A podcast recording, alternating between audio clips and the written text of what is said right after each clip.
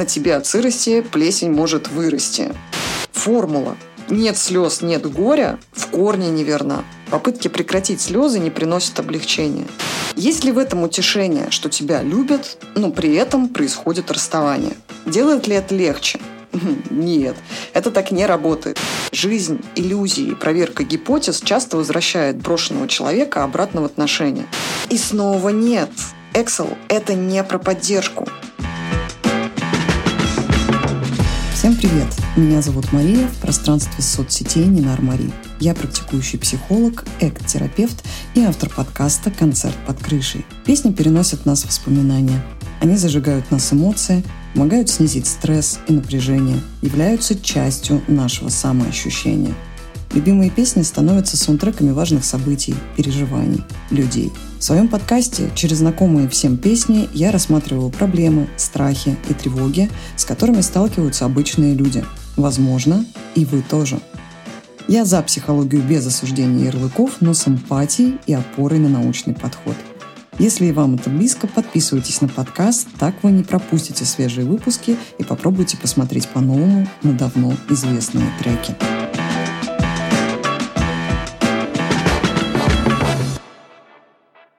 Друзья, это второй сезон подкаста, и в нем я буду разбирать иностранные хиты. Сегодняшний эпизод посвящен, пожалуй, самой известной балладе Guns N' Roses «Don't Cry».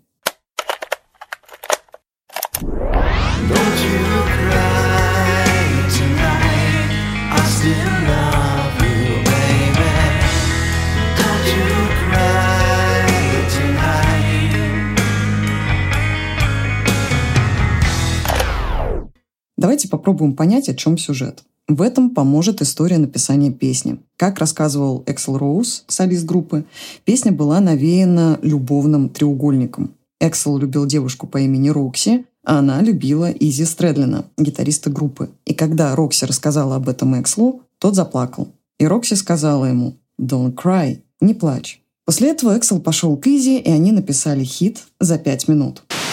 Итак, это история расставания, где одно из сердец разбито. Мне стало интересно, какой смысл в песне видят почитатели творчества Guns N' Roses. Вот некоторые цитаты. Это послание утешения и уверенности тому, кто переживает трудности.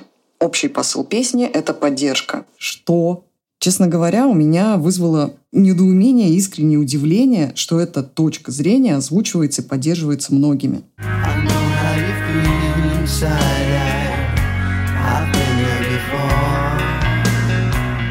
Я хорошо знаю, что ты чувствуешь внутри, и я через это прошел. И вроде как да, в этих строчках есть здравое зерно. У меня был такой опыт, и я знаю, как там. Но в том же первом куплете, старт песни.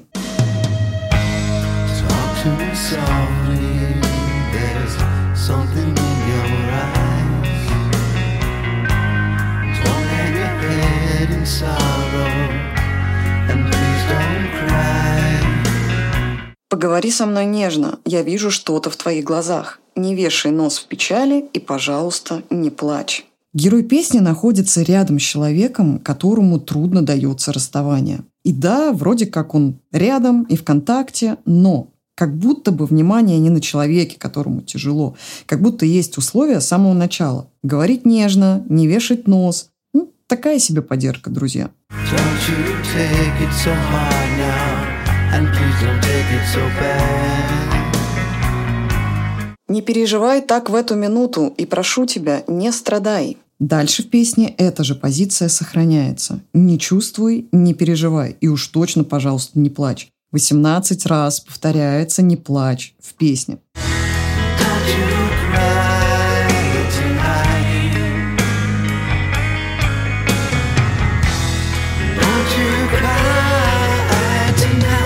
Одна из самых распространенных фраз, когда кто-то плачет, не расстраивайся ты так, успокойся. И, конечно, не плачь. Почему в нашем обществе трудно переносить чужие слезы? Да и вообще не принято плакать. Часто это происходит на автомате, потому что по-другому нас не учили. Что было в детстве? Какие сценарии? Слезы – это слабость. Ревешь как девчонка, ты уже взрослая девочка, хватит плакать. Мальчики не плачут. И так далее. Вспоминаем Агнию Барто и ее ревушку-коровушку. И фразу «на тебе от сырости плесень может вырасти». Слезы – это некрасиво. Фу, посмотри на себя в зеркало, сопли на кулак наматываешь. Слезы – это что-то стыдное. Не позорь меня, прекрати истерику, посмотри, как на тебя все смотрят. Стыдно, как правило, родителям, но это неприятное чувство они активно перекладывают на детей. Слезы могут быть бесполезными, неэффективными и бессмысленными, когда ожидаешь поддержку, а в ответ «не плачь». У кого-то и этого нет. Всем плохо. Слезы – это часто еще и опасно. Ведь если слезы не прекращаются, могут в угол отправить, там плакать раз не понимаешь, что надо прекратить. Или обвиняют в манипуляциях, когда, например, родитель рассказывает при ребенке историю, как артистично тот плакал и как в это поверила бабушка и побежала успокаивать ребенка-манипулятор. А могут и сами включить манипуляцию. Из-за твоих слез у меня давление подскочило. Прекрати. Еще в начале 90-х годов нейробиологи обнаружили, что зеркальные нейроны в нашем мозге реагируют на проявление эмоций другого человека так же, как если бы мы сами испытывали эти эмоции. Это одно из объяснений, почему мы плачем, когда смотрим эмоциональную сцену в фильме, например. Система зеркальных нейронов играет огромную роль в способности понимать эмоциональное состояние и разделять чувства другого человека, сочувствовать ему, проявлять эмпатию и оказывать настоящую эмоциональную поддержку.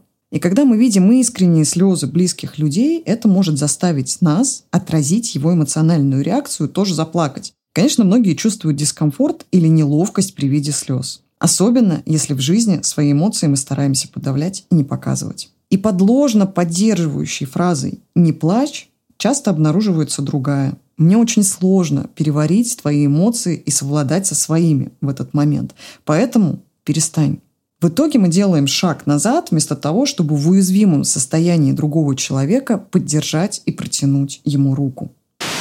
А ведь слезы – это нормальная естественная реакция человека на эмоциональное напряжение, на физическую и душевную боль. Механизм защиты организма, когда перегруженная эмоциями психика не может справиться с нагрузкой. Про пользу и вред слез есть много любопытных исследований. Некоторые из них противоречат друг другу. Об этом подробнее в лучших традициях с возможностью почитать исследования в моем блоге. Все ссылки в описании. А мы идем дальше. Почему же, по мнению героя, переживать и плакать не надо.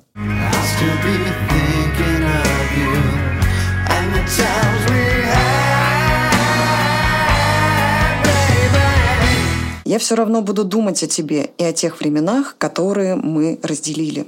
Интересный аргумент. Дальше больше. I still love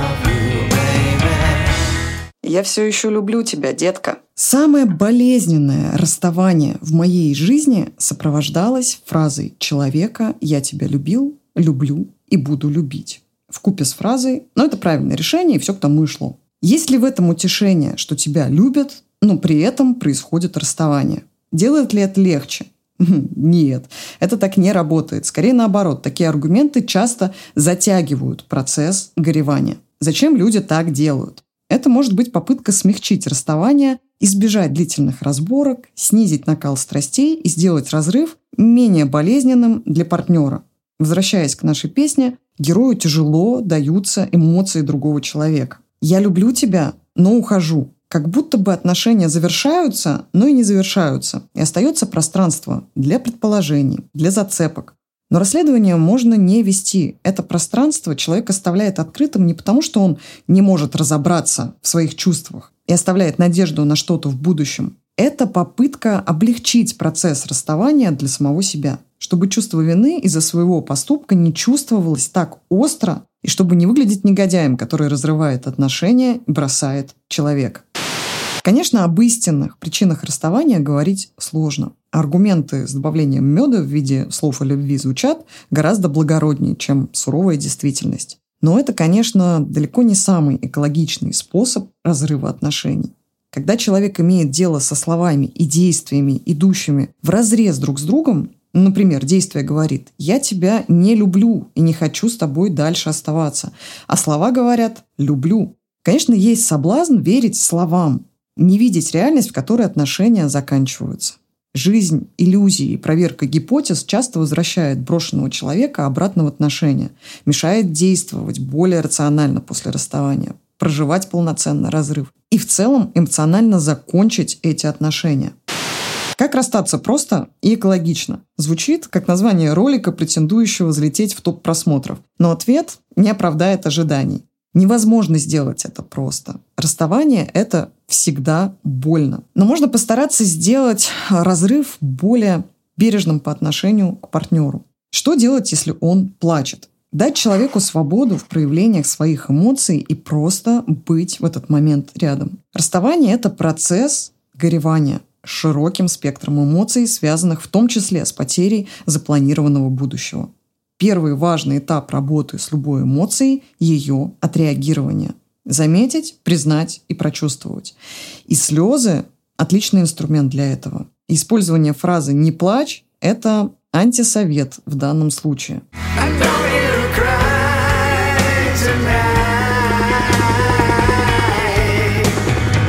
Не делаем как герой песни.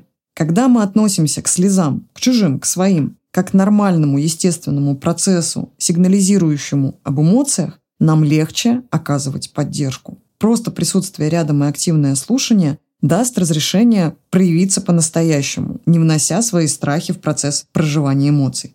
Важно дать человеку время выплеснуть свои чувства через слезы и не мешать этому процессу. Легализовать все появляющиеся чувства – Начать можно просто с описания, что вы чувствуете и видите. Я вижу, как тебе сейчас горько и больно. Мне очень жаль, что приходится проходить через все эти эмоции. Можно дополнительно зеркалить то, что человек сам озвучивает, подтверждая, что вы слышите, о чем он говорит. Ты говоришь, что не можешь справиться с этим. Это и правда очень сложно. Покажите человеку, что вы понимаете его чувства, выразите сочувствие. Когда человеку больно, сопереживание и подтверждение важности эмоций играет огромную роль. И здесь можно напрямую говорить, что вы понимаете и принимаете то, что чувствует второй человек. Что вам в такой ситуации тоже было бы обидно, тяжело, грустно, страшно. Конечно, если вы действительно так чувствуете. Если эмоции иные, ими тоже можно поделиться. Это может помочь углублению понимания другим человеком своих эмоций, подчеркнуть их важность и значимость. Можно поделиться своим опытом с осторожностью, чтобы сохранить фокус разговора на другом человеке и его острых переживаниях в данной ситуации. Не пытаться соревноваться, кому и когда было хуже. А вот рассказ, как вы прошли через подобную ситуацию, может быть полезным.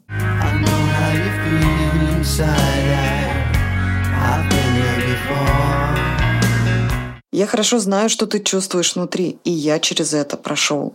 Но все же, первоочередное – это не строить диалог или превращать поддержку в свой монолог, а постараться дать выговориться другому человеку, выразить свои переживания, не дать ему замереть. Не преуменьшайте боль, не пытайтесь подбадривать. Мы же помним, что часто автоматическая реакция на слезы близкого человека – их остановить. Будь то фраза «не плачь», «все пройдет», Ничего страшного, не все так плохо, шутки или попытки отвлечь, перевести тему на что-то позитивное. Но формула «нет слез, нет горя» в корне неверна. Попытки прекратить слезы не приносят облегчения. Чаще это становится для второго человека дополнительным бременем стыда и вины, ощущением неуместности своих чувств и обесценивания боли. Нет ощущения, что тебя вообще слышат и понимают. Не принижайте значение и важность переживаний и слез. Постарайтесь пройти через это вместе с человеком.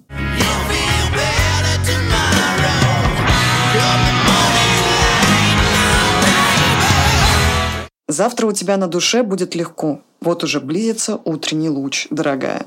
И снова нет.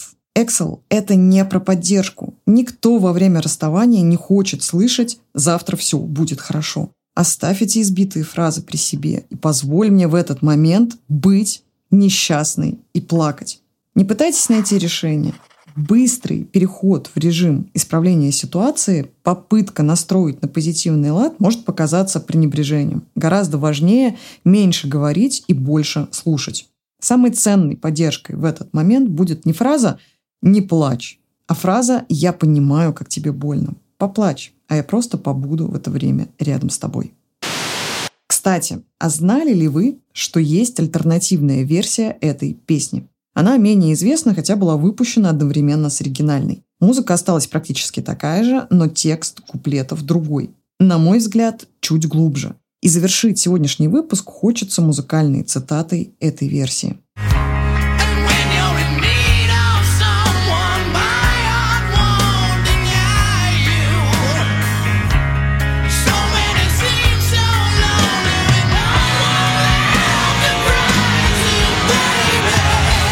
И когда ты нуждаешься в ком-то, мое сердце не откажет тебе. Многие кажутся такими одинокими, когда некому поплакаться, детка.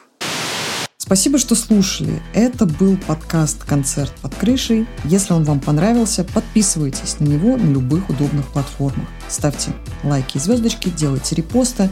Так больше людей, возможно, найдут ответы на свои вопросы, послушав подкаст. И, конечно, буду рада видеть вас у себя в блоге. Все ссылки в описании. Я же с вами прощаюсь. До скорой встречи, друзья.